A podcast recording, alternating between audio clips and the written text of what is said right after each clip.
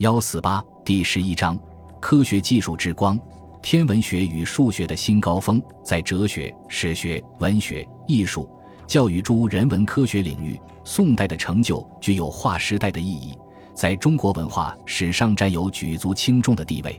宋代的科技成就与人文科学一样，是最引人注目的一个领域，成为中国古代科技史上最为辉煌的时代之一。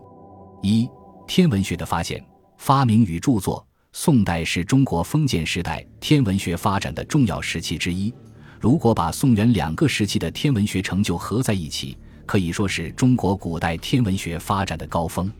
这个高峰至少包括了三个方面的内容：一是对恒星、新星和超新星的观察；二是天文仪器的进一步改进；三是出现了一些有重大影响的天文学著作，观测恒星、超新星。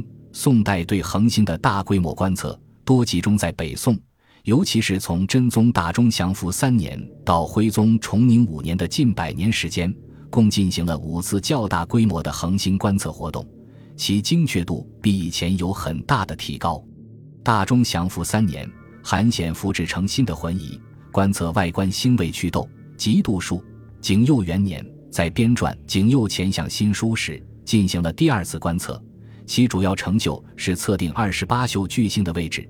皇佑元年到皇佑五年，宋代天文学家周从、于渊、舒义简等人铸造铜仪，对周天星官做了第三次观测。其成果主要有三百四十五个星官巨星的入宿去极度。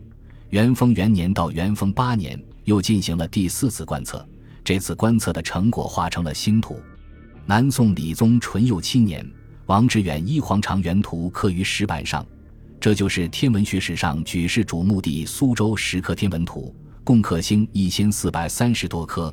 徽宗崇宁元年到崇宁五年，宋代天文学家姚顺福等人又进行了第五次观测，这次观测最为精确。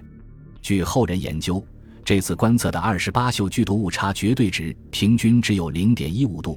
从此，从唐代僧一行观察二十八宿星的距离数据，才被这次观测结果所取代。在当时的条件下，能达到这么高的精确度是相当不易的。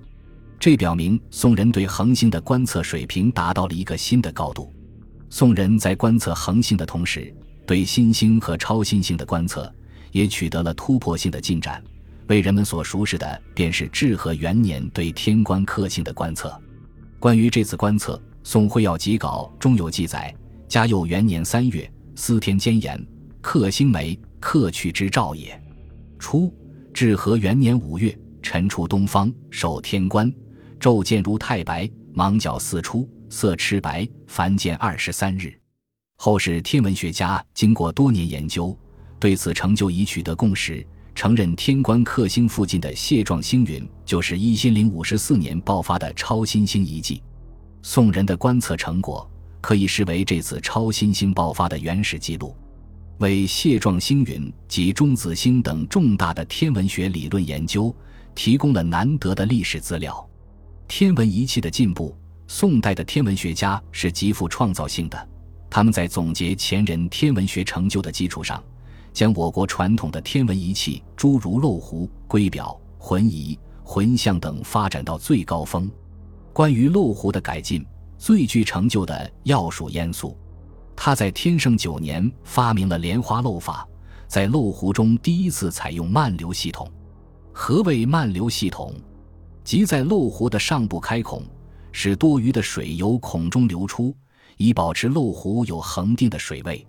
这一改进消除了漏壶水位的变化对水流量的影响，提高了漏壶计量时间的准确性。这在漏壶发展史上是一次重大的革新。关于圭表测影的技术，在宋代也取得显著的进步。为了克服圭表表端的影子因太阳光散射而模糊不清的问题，宋代大科学家沈括提出了一个新的办法，即使用副表来增加影子的清晰度。另一位科学家苏颂提出了与五正以望同指日，令景透统窍，以窍心之景。指龟面之尺寸为准的办法，这些新方法的采用大大提高了测影的精确度，使古代龟表测影技术达到一个新的水平。关于浑仪制造，宋人在北宋百余年间共制造五架巨型浑仪。从宋代浑仪结构来看，不同于汉唐的浑仪，主要是宋代浑仪比较简化，减少了汉唐浑仪不太重要的环，改变了汉唐浑仪一些环的位置。在北宋天文仪器中，最杰出的成就要推苏宋、韩公廉等人于元佑三年制成了水运仪象台，这是一种大型的仪器设备。能用多种形式反映和观测天体的运行情况。它主要靠一套齿轮，在漏壶流水的推动下，使仪器能够保持一个恒定的速度，与天体运行一致起来，既能观测天象，又能计时报时。天文学专著，宋代天文学的发达，必然带来人们记录研究天体星位著作的出现。宋代的天文学专著主要有苏颂的《新仪象法要》。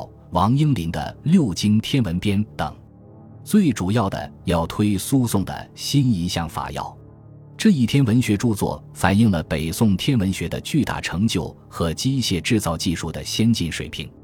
全书共分三卷，上卷介绍浑仪的设计，中卷记载浑象的设计，下卷介绍水运仪象台的创制。书中附图六十三种。宋代的天文学成就反映了宋人对天体宇宙运行的探索精神，也反映了宋代科学水平所达到的一个新的高度，对宋代文化的繁荣起到了促进作用。本集播放完毕，感谢您的收听，喜欢请订阅加关注，主页有更多精彩内容。